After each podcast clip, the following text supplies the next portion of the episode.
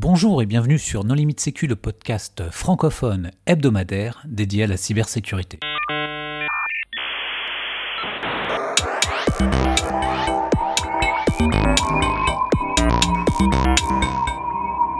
Alors aujourd'hui un épisode sur la nuit du hack. Pour discuter de ce sujet, nous recevons deux invités, Mathieu Boutor, bonjour Mathieu, Bonjour. et Psycho. Bonjour monsieur. Les contributeurs No Limit Sécu sont Reina Stamboliska, Bonsoir. euh, Jean-François Audenard, Salut Hervé Schauer, Bonjour. Paul Amar, Bonjour. Christophe Renard, Bonjour. Marc Olagnier. Bonjour. Et moi-même, Johan Hulot. Alors, euh, Mathieu, est-ce que tu veux bien te présenter rapidement? Donc bonjour, oui, donc je m'appelle Mathieu ou Magine Bou, suivant. Euh, et donc je suis président de l'association HZV qui euh, organise euh, tous les ans un événement. Donc, la- donc aujourd'hui, la nuit du hack pour sa 16e édition. D'accord. Et donc, quelle est la particularité de cet événement?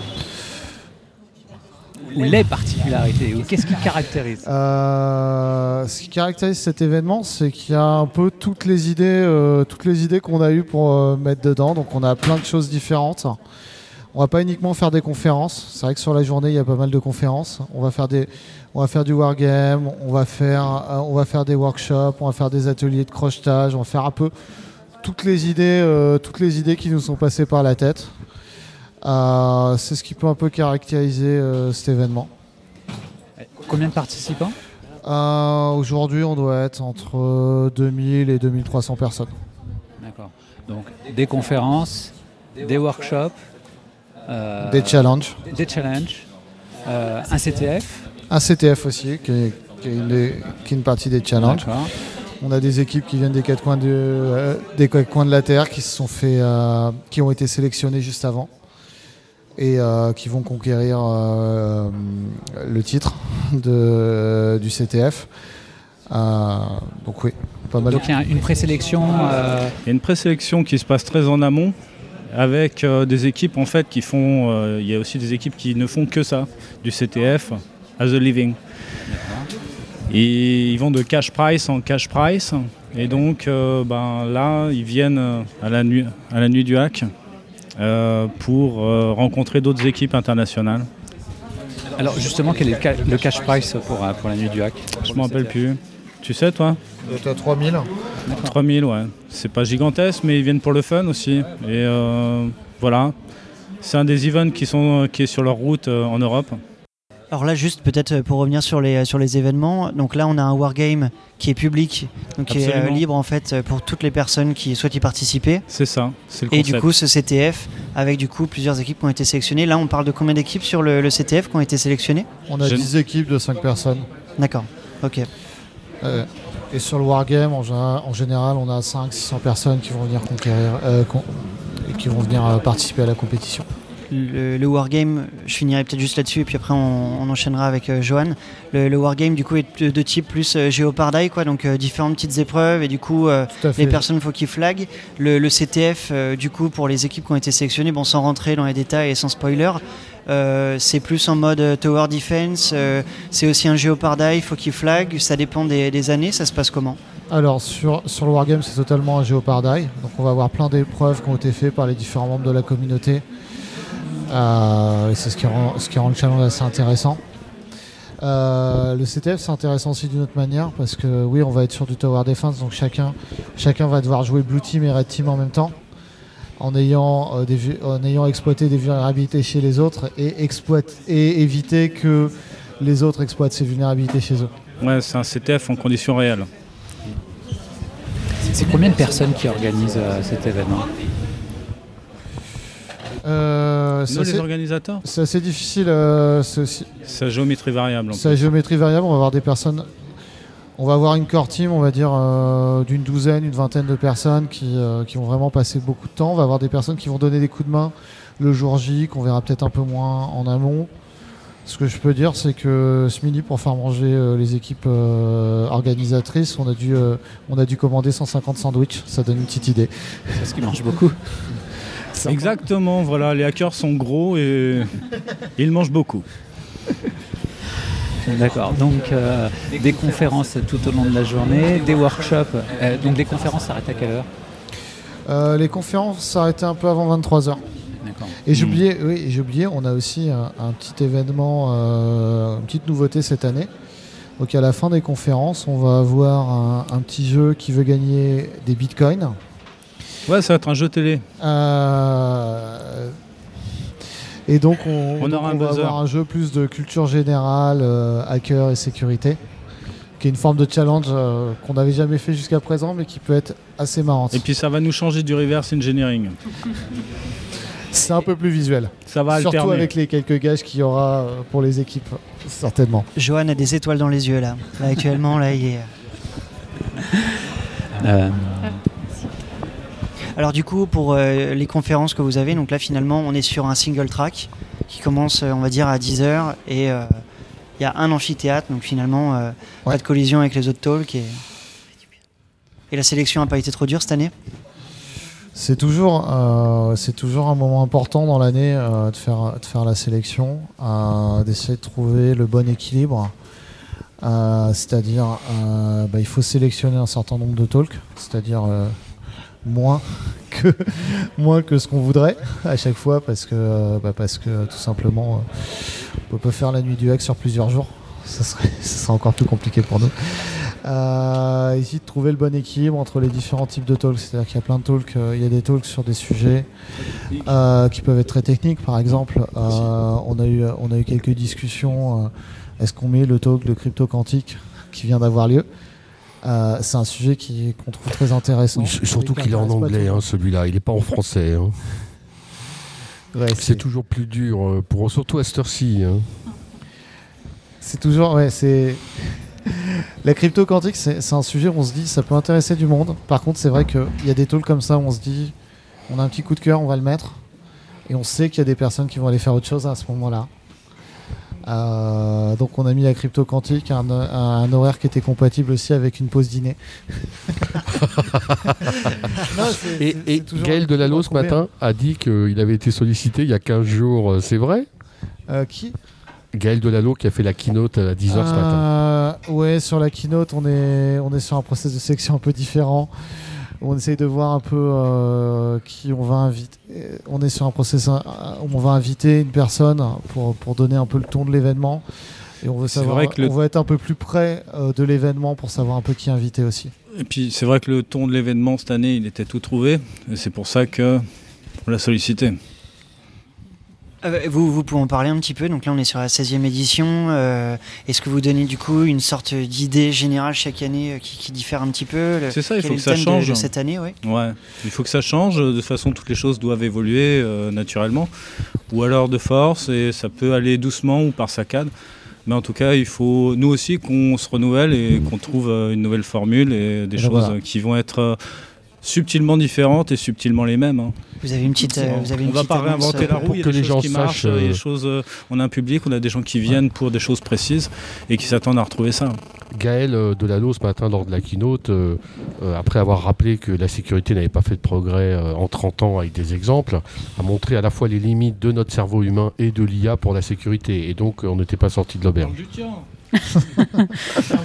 Non, les biais du, du cerveau qui ont été prouvés euh, par les, les chercheurs euh, euh, neuronaux, 188 biais, ça a été tweeté. hein. Mais du coup, on, on reviendra sur les conférences, mais euh, juste sur, euh, pour revenir sur, sur la nuit du hack, sur l'événement par lui-même, euh, comment est-ce que ça va évoluer? Qu'est-ce qui va... Donc là, on a parlé de, on a parlé de changement. Donc on a annoncé un changement important Oui, c'était à Euh, 14h. à 14 h Le, le- c'était Ah. très émouvant d'ailleurs. hein. Félicitations, vous étiez 32 sur scène.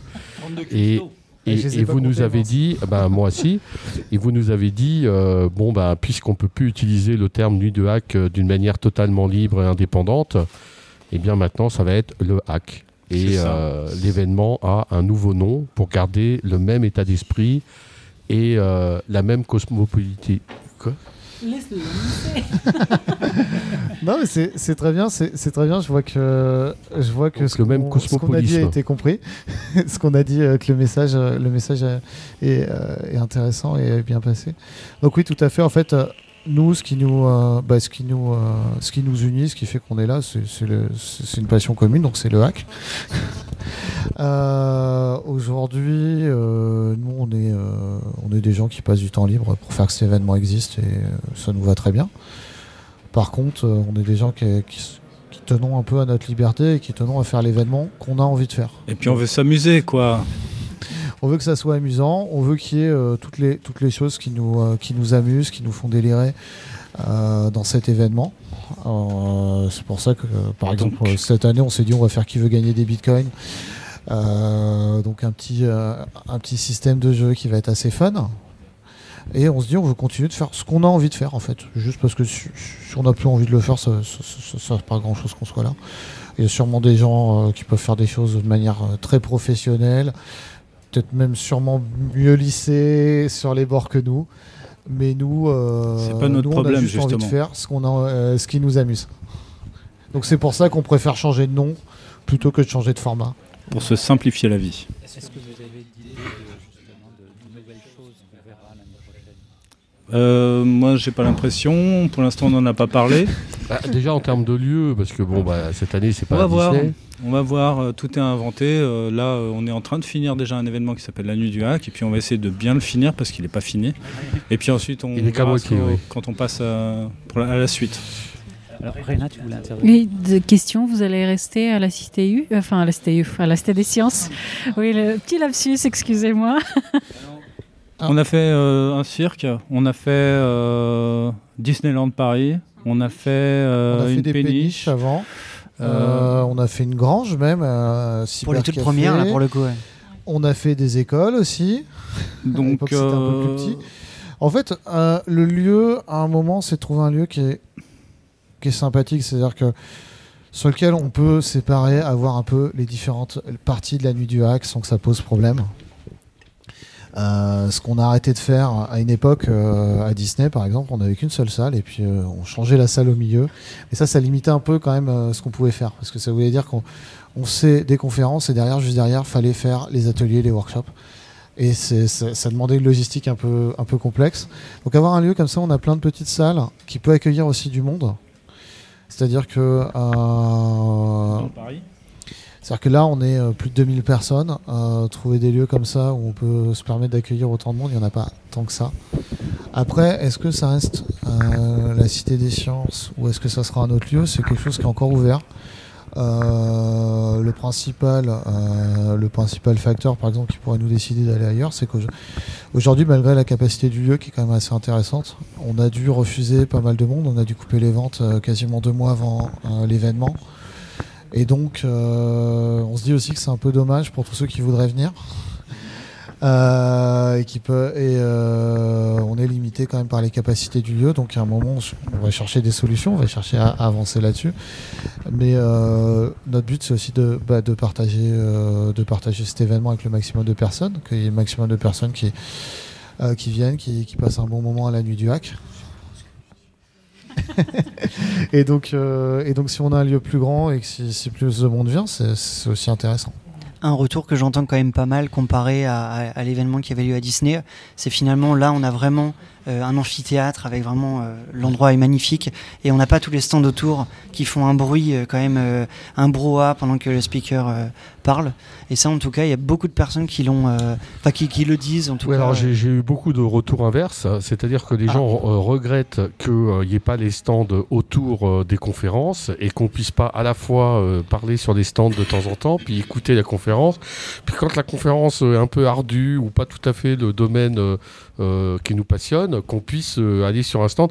Donc en fait, il y a- il y, a aussi beaucoup de gens qui regrettent euh, ce style comme ça. euh, Oui, mais voilà, ça est c'est la société de consommation, monsieur. Et, et ceux qui tiennent les stands euh, finissent avec des voix totalement éraillées quand il s'agit de grandes salles où il y a déjà euh, 2500 geeks.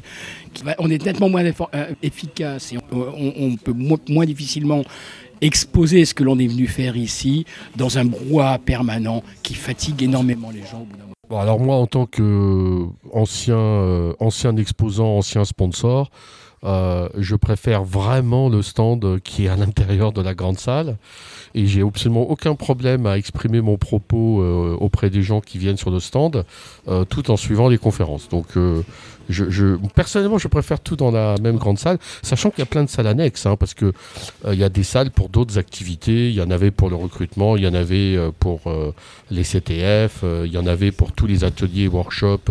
Enfin, je pense que NDH Kids et tout ça, c'est des choses très très importantes. On parlé de. Donc il y a, y a, mais la grande salle, c'est génial. Tu veux en dire deux mots? Ouais.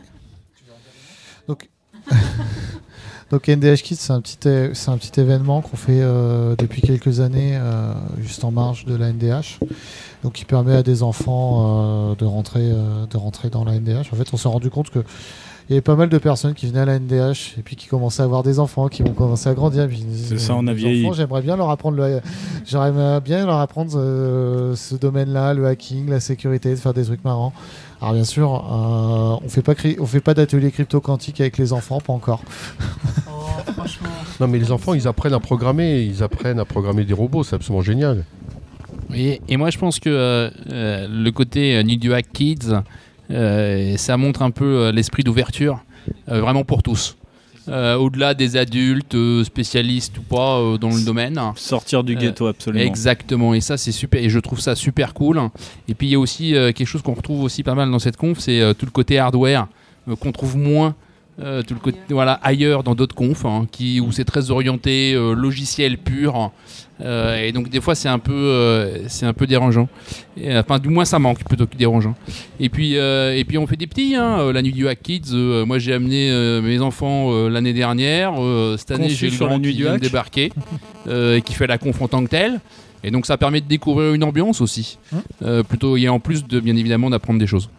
Il y a un point, il y a un point que tu as dit qui est, assez intéressant, c'est euh, l'accessibilité. C'est-à-dire de se dire, on veut vraiment pas faire un événement pour dire euh, c'est des experts qui parlent entre eux. On essaye, euh, on essaye d'intéresser les experts aussi, mais d'avoir ce côté-là où n'importe qui peut arriver. Et on va le faire. On va essayer d'avoir des conférences qui, qui, sont plus ou moins accessibles. On va avoir la NDH Kids pour des personnes un peu plus jeunes. Euh, mais même sur des challenges, par exemple comme le Wargame, on va avoir différentes typologies d'épreuves et on va toujours faire attention à ce qu'il y ait des épreuves que quelqu'un qui connaissait pas plus que ça la sécurité informatique euh, avant d'arriver euh, soit, soit en mesure de faire quelques épreuves. Alors bien sûr, il ne va, va, pas finir premier du classement, mais il aura fait quelques épreuves assez sympas avant de avant de repartir de la nuit du hack. Et ça, de savoir que n'importe qui peut s'amuser, c'est quand même important. Et bah, puis, excuse-moi, juste euh, se retrouver confronté quand tu es un enfant à une difficulté extrême, aussi, c'est pas dans la vie de tous les jours. quoi. Et euh, là, c'est ambitieux. Euh, des fois, il y, a des gamins qui pannent que dalle, hein, c'est clair. Mais en tout cas, ils vont repartir avec ce sentiment de Ah, il y a quelque chose de plus dans la vie et peut-être qu'on peut et je pense que ça, ça, reste avec toi longtemps après. Christophe, tu, tu voulais intervenir Ouais, moi, moi j'ai une question parce que euh, maintenant, ça fait, vous faites partie des vieilles conférences françaises en sécu. Il euh, bah, faut dire que c'est pas un domaine qui a 50 ans d'âge non plus. Euh, par contre, ces dernières années, ce qui a changé, c'est qu'il y a des torrents de pognon qui sont déversés sur le domaine.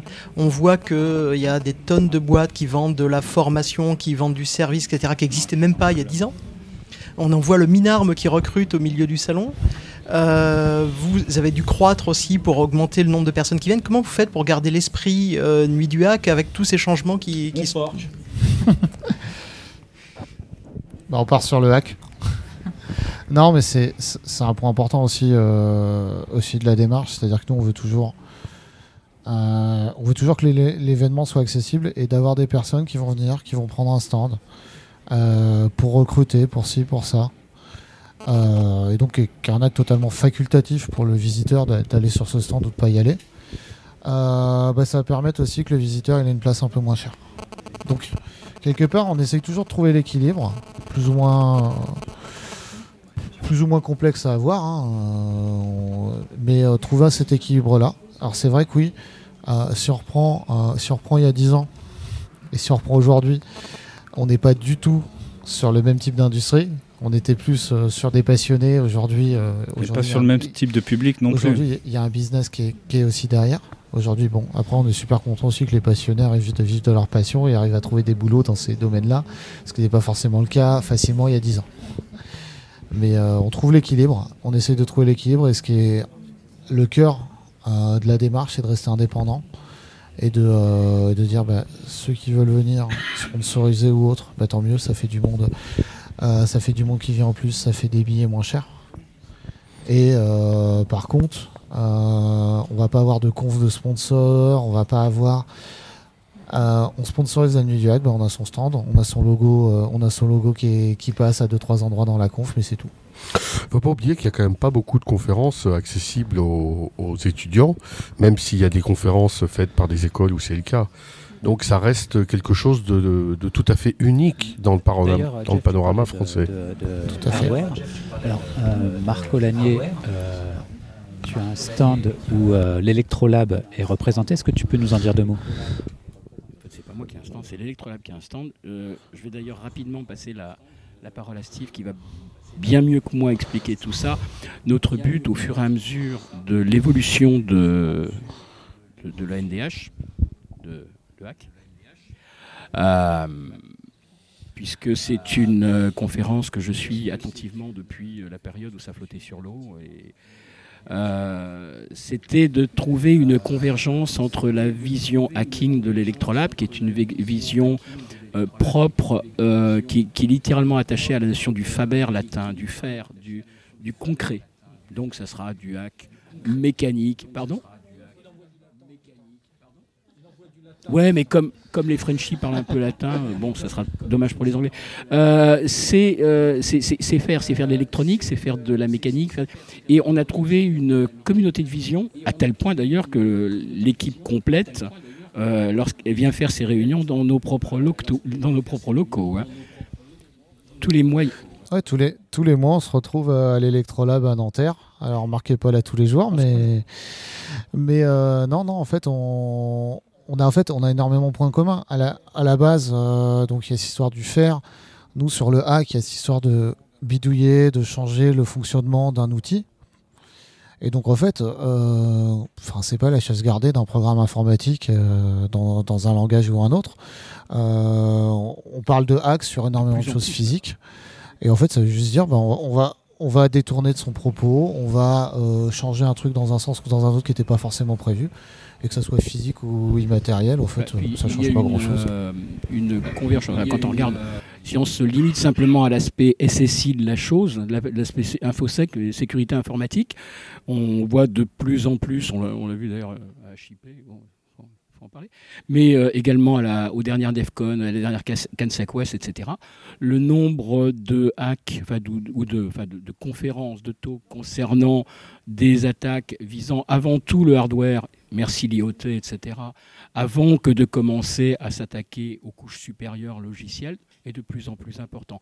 Pour la partie électrolab, je vais passer le micro à Steve qui va nous parler un peu de, des, ateliers euh, et de l'activité, de, des différentes activités de, de l'électrolab, parce qu'il y a eu celle avec le Fab Lab, euh, le Fab ici, nous sommes CSTI, il va nous expliquer ça beaucoup mieux que moi.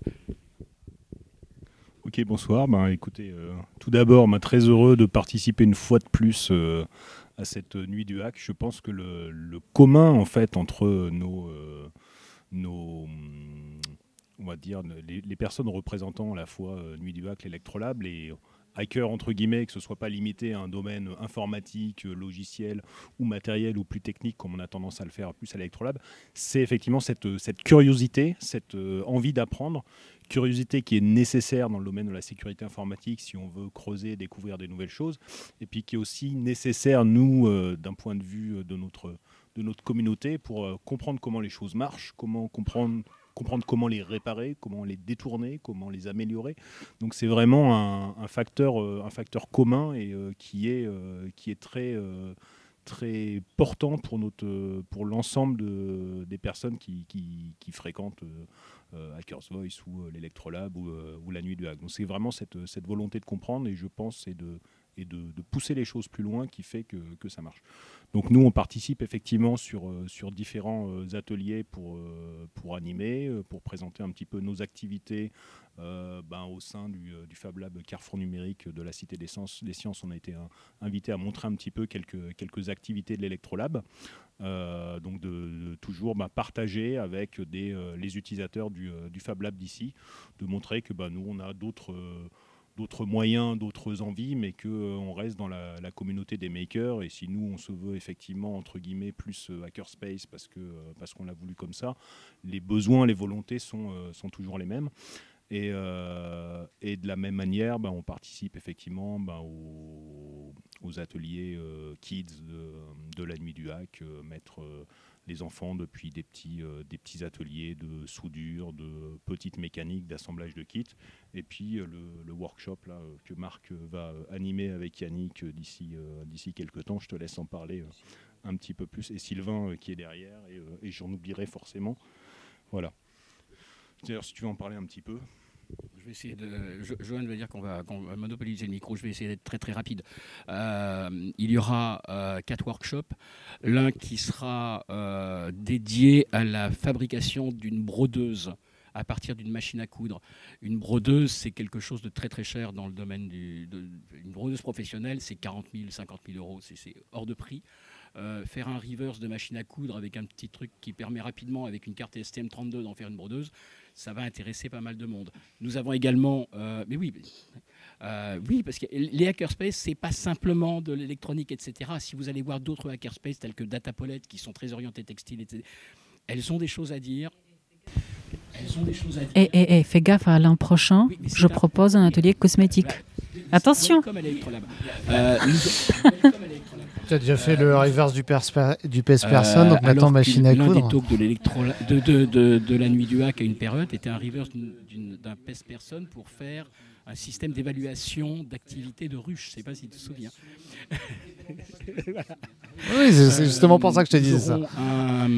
alors, euh, il y aura un, un workshop que j'organiserai parce que l'an passé, euh, quatre étudiants me sont tombés dessus en espérant que j'allais résoudre un de leurs TP qu'un prof leur avait filé. Euh, c'était comment fait-on pour recevoir des signaux électromagnétiques Quelle antenne utilise-t-on Donc il va y avoir quelque chose sur la boucle de Hertz.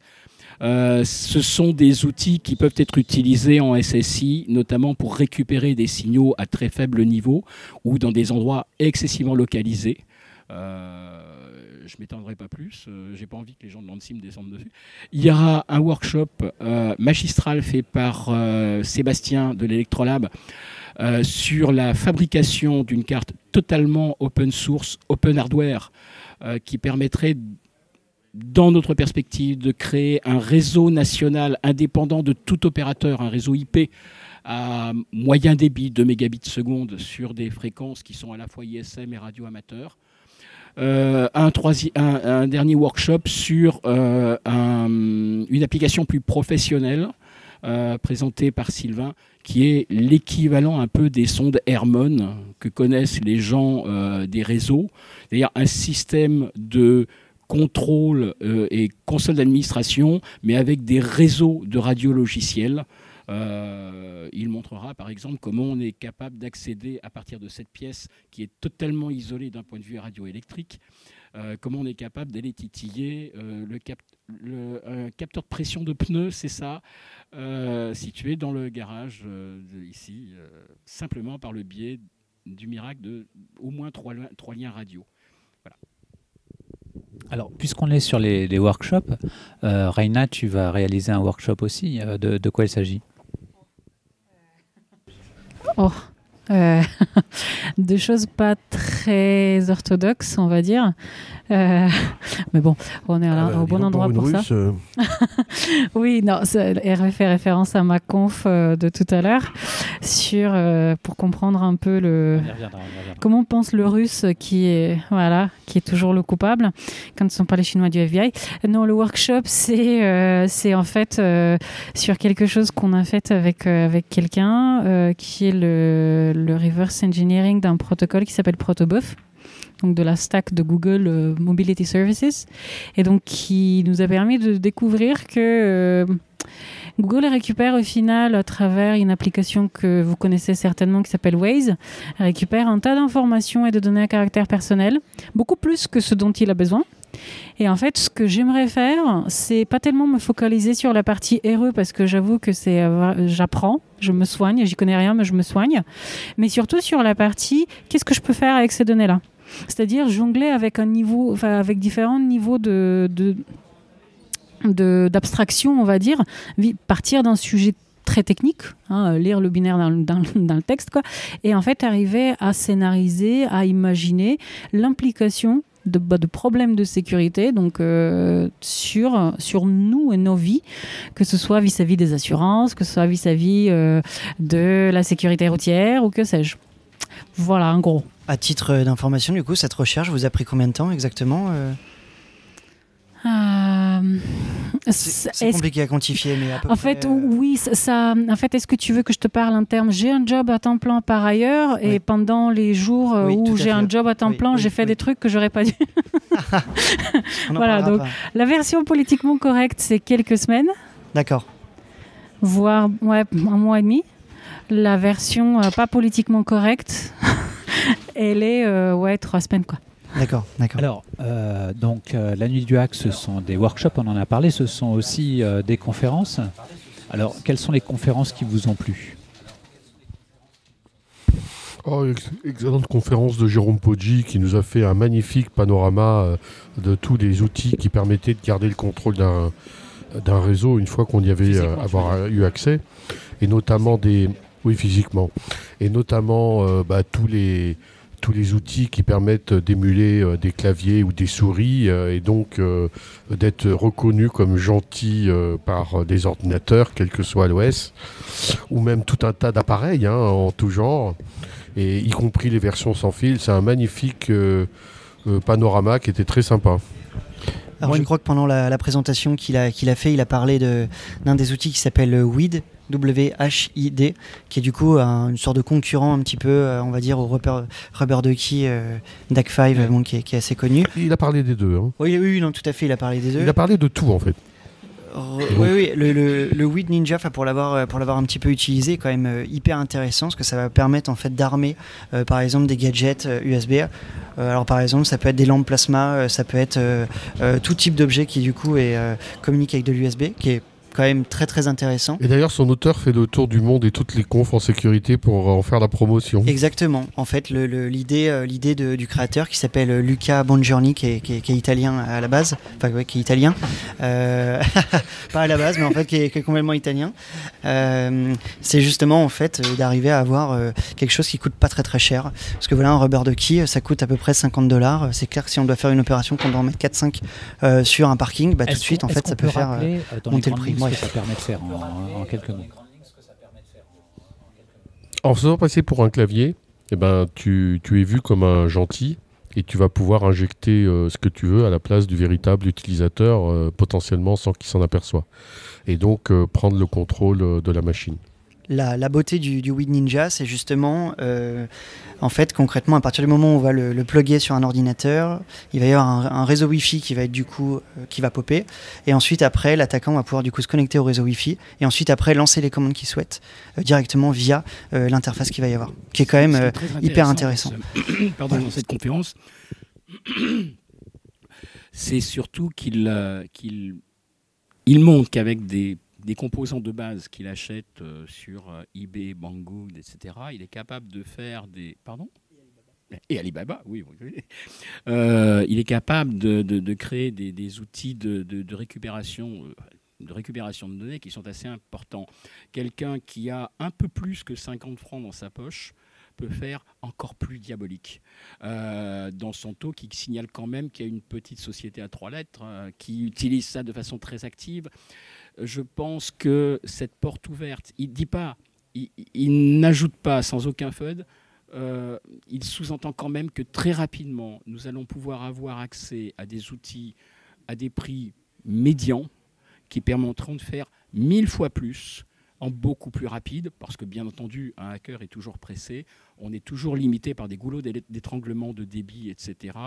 Euh, si vous mélangez un peu euh, sa conf et ce que nous présentons avec les SDR, on peut faire des choses qui sont diaboliques diabolique. Et je pense que ah mais tout à fait. intéressant dans sa façon de présenter, c'était euh, les mecs, on peut commencer à déjà à faire du HID avec un Tinsy.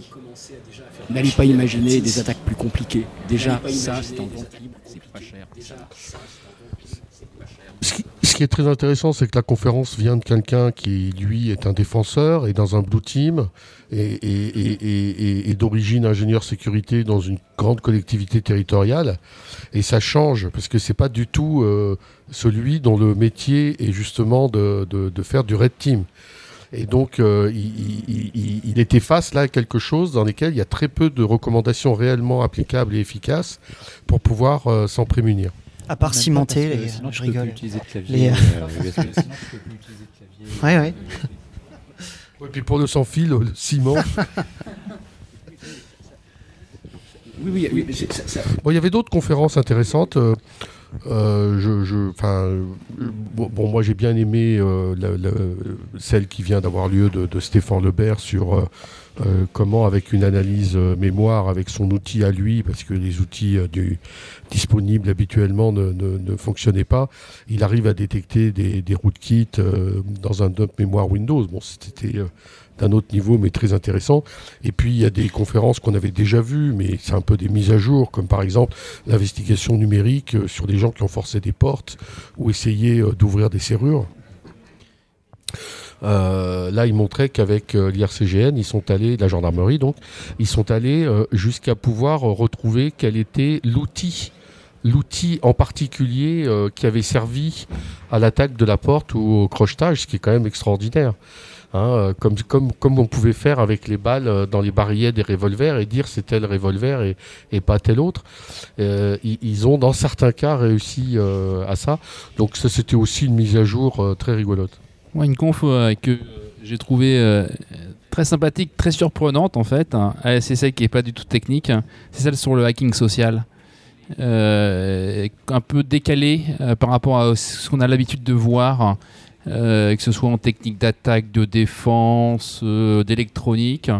Et c'est vrai que c'est quelque chose qui nous entoure, c'est paradoxalement quelque chose qui nous entoure, on vit dedans, on le subit et on a du. Mais en fait, avoir ce genre de conf euh, t'interpelle, tu te fais, bah, tiens, il eh, faut réagir, faut l'analyser. Et j'ai trouvé cette conf, euh, je sais pas ce que je vais en faire de cette conf derrière, mais ça il y a la petite, deux ou trois petites ah, qui sont là. et pour les jeunes, bah, il, a expliqué nos biais. C'est-à-dire qu'il a expliqué comment, euh, sans le vouloir et à l'insu de notre plein gré, on était euh, dans nos attitudes et nos manières de faire euh, remplis de biais. Il a pris des exemples rigolos de l'ascenseur et de la manière avec les gens se, se, postent dans un ascenseur et qu'en fait on se pose d'une certaine manière suivant les circonstances sans l'avoir voulu et puis tout le monde le fait. Et à partir de là, bah, il montre comment on se fait avoir euh, dans la vie de tous les jours. Alors bon, moi j'ai une certaine euh, ancienneté, on va dire, et je trouve que euh, pour les jeunes, le fait de leur faire prendre conscience que parfois ils n'ont pas le discernement qu'ils s'imaginent avoir, c'est absolument fondamental. Bon, en tout cas, il y a un côté intéressant ce genre de conf, c'est que tu reviens plus sur un esprit hacker, je ne sais pas si ça se définit, que de la technologie pure. Et euh, il faut faire un bon mix entre les deux parce que si tu es dans la technologie pure, franchement, c'est froid. C'est intéressant. Hacking de l'esprit. Tandis que euh, si euh, tu reviens sur des valeurs qui ont fait le début aussi de la communauté, c'est comme ça. Nous, quand on dit on est old school, c'est aussi parce que on aime avoir des talks. tu as fait un talk sur l'armée des trolls russes. Moi, j'ai pas pu participer trop aux conférences parce que euh, comment dire Orga. Il, fallait que je bosse quoi un peu et j'étais au four et au moulin. Mais euh, je trouve ça intéressant parce que dans un cas on parle de politique et euh, d'analyse de, l'information et dans l'autre cas eh ben, on revient à des choses plus, plus Alors, bah, politiques. tu peux nous dire deux mots de ta ouais. justement, ah, ça c'est difficile parce que résumer le contenu à la limite j'y arriverai, enfin j'espère. Euh, par contre, en dire autre chose en tant qu'auditrice, ça ce serait plus dur. Alors le résumé, c'est en gros ce que j'ai essayé de faire, c'est on, a surtout en 2017 où on était mort, cyber mort, je sais pas combien de fois par WannaCry et toute la clique. Et en fait, on est on fait très rapidement, en fait, on pointe de doigt au choix les Nord-Coréens, les Chinois du FBI, les Russes, etc. On a tous nos voilà, les gens qu'on aimerait bien soient, euh, qui soient en fait coupables de quelque chose. Et donc, ce que j'ai essayé de faire, c'est un peu donner les billes de euh, de où en fait on vient, euh, au sens voilà l'état des lieux de l'évolution au final de, la puissance russe vue par l'angle cyber, quoi que ça veuille bien dire. Hein. Donc avec la, avec la différence de perception, avec la différence même de, en fait, d'appréhension du numérique au sens large, tel qu'on l'a à l'Occident, qui est extrêmement techniciste, et euh, vis-à-vis au final de la perception euh, d'un l'Est de l'Europe qui est beaucoup plus informationnel, qui est beaucoup plus contenu, et donc chose face à laquelle on s'est trouvé au final en Occident assez démuni quand euh, il y a eu euh, des euh, suspicions d'ingérence dans des processus électoraux, pour pas les citer. Moi j'ai trouvé, alors c'est une conférence que j'ai beaucoup aimée et il y a, y, a, y a, deux aspects dedans que j'ai trouvé intéressants parce qu'ils ne sont pas toujours formulés de façon aussi claire. C'était effectivement que l'approche russe était une approche continue et globale de, protection d'un message et d'une idée et que euh, l'approche occidentale est plutôt euh, morcelée et des protections de systèmes et de euh, parce qu'il n'y a pas d'idéologie globale occidentale, enfin pas structurée. Mais le second point que j'ai trouvé vraiment encore plus intéressant et qui est euh, qui est carrément jamais évoqué, c'était le fait que euh, les, organes du pouvoir russe euh, soient pas un truc monolithique avec un but mm. simple et bien focalisé, et qu'ils se tirent dans les genoux, et que c'est des êtres humains, et qu'ils changent d'avis, d'orientation, etc. Et, ça, j'ai trouvé que c'était très intéressant parce que ça reflète plus la complexité de ce qu'il y a derrière une analyse et, les constats qui sont souvent un petit peu en, en manichéens. Ouais, c'est ça en fait. Euh, quand, dès qu'on parle de russe, euh, on a BFM TV en arrière-plan, quoi. Et on a cette les chars russes euh, absolue du débat. Les Russes, c'est les méchants, on peut pas parler. Et même si tu n'étais ni à charge ni à décharge, et justement, c'est ça qui était vachement bien, c'est que pour la, avais une espèce de matière neutre. Tu nous as montré les choses telles qu'elles étaient sans prendre parti. Et je pense que cette forme d'équilibre, c'est finalement assez rare dans le débat actuel les coupables vaut mieux les, les nommer que les chercher. Hein. donc euh, ça, c'est toujours le cas. Donc ce que j'ai essayé de montrer, en fait, c'est expliquer aux gens, ok, quand vous avez plein de trucs qui remontent, parce que la traite Intel, c'est très à la mode et tout le monde en fait, c'est vachement bien. Je suis à moitié ironique. Hein. Euh, c'est en fait, ok, d'accord, vous avez tout un tas d'infos qui vous viennent, euh, habillez-les contextualisez-les, comprenez pourquoi en fait ça vous vient comme ça et euh, que euh, ok on peut très bien pointer de doigt un fancy bear ou je ne sais comment euh, on l'appelle comme on veut, mais en fait leur capacité réelle c'est quoi? Faire du spear phishing? Parce qu'au final, c'est ça, c'est ce qu'on voit. Hein. Je... Et du coup, en fait, ça, remet, ça remet vachement, ça baisse en fait. Ouais, ça baisse vachement la tension. avec la cyberarmée américaine ou israélienne ou même française dans une certaine mesure, euh, les moyens sont pas du tout les mêmes. Tu voulais dire En tout cas, non, il y a une chose dont je suis très jaloux, c'est ta collection de même Poutine. Parce que vraiment. Et encore, j'en ai viré un. Vu, si, si, vous êtes fan de Poutine à cheval sur un oiseau, euh, Poutine torse nu, tout. Il y, a une très très belle collection. Oh, j'en ai plein en fait. Il y, a, Poutine à torse nu à cheval sur un oiseau, évidemment. Tout à fait, parce que quand même. Non, mais j'en avais viré d'autres. Il y avait Poutine sur un ours, sur la piste de Formule 1. Enfin, j'en ai plein. Je peux te. ça aurait été bien. Oui, bah écoute, je vais, je vais te les transmettre. Très bien. On a fait le tour? Très bien. On a fait le tour? Alors, moi, il y en a une que je regrette d'avoir ratée parce que c'était en cours d'enregistrement, mais je pense que je vais aller regarder la vidéo. C'est celle sur les 7 channels sur les distributions de clés par canal quantique. Euh... À tes souhaits. Bah, non, mais c'est intéressant parce qu'en fait, euh, c'est très très à la mode en ce moment de euh, parler de crypto quantique euh, en sachant pas ce que l'on dit. Enfin, maintenant, parler de, crypto post quantique. Et il y a un espèce de mélange des genres entre bah, en fait, les futurs éventuels possibles cryptanalyses, le jour où on aura des ordinateurs quantiques capables de faire, de factoriser plus de 12 bits. Euh, et de façon fiable, c'est-à-dire pas demain, euh, mais peut-être tôt ou tard, et puis euh, qui devrait casser pas mal d'algo asymétriques. Et puis d'un autre côté, ce qu'on sait faire depuis une dizaine d'années, maintenant presque une douzaine d'années, de façon fiable, que les Suisses commercialisent à grande échelle, que les Chinois se vendent de faire entre le sol et satellite, qui est de bah, négocier une clé parce que c'est pas beaucoup plus compliqué que ça, mais de façon relativement fiable grâce à l'emploi de caractéristiques quantiques des, photons. Euh, ils le font en aérien aussi. Hein.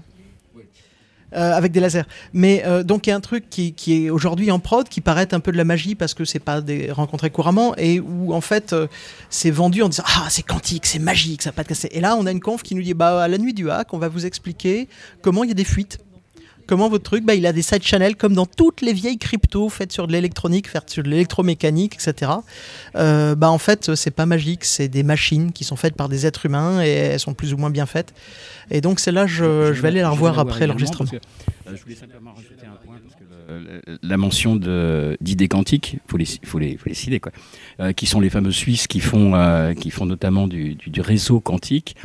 Euh, pendant longtemps, ça fait longtemps que je ne les ai pas rencontrés, mais pendant longtemps, vendaient plus leur générateur d'aléas que du réseau. Et leur, réseau, leur générateur d'aléas quantique est une petite merveille parce qu'il est d'une simplicité absolue. Et ça faisait très très bien d'avoir un machin qui générait du quantique. Et c'était jamais qu'un générateur d'aléas, après tout. une conf qui dit que le quantique c'est pas magique et que finalement remplacer Diffie-Hellman c'est peut-être pas acquis, moi ça me plaît. Non, je suis juste déçu qu'on n'ait pas eu euh, de blockchain, de l'IA, du big data. Fais attention, toi. de... Euh, alors, on a, eu, euh, on a eu de la chaîne de blocs. Deep hein. learning. C'était dans la, par exemple dans la, keynote, hein, donc si si, il y en a eu à droite à gauche. Puis je rappelle qu'on gagne des bitcoins. Très bien, on a fait le tour. Chers auditeurs, nous espérons que cet épisode vous aura intéressé. Nous vous donnons rendez-vous la semaine prochaine pour un nouveau podcast. Au revoir. Au revoir.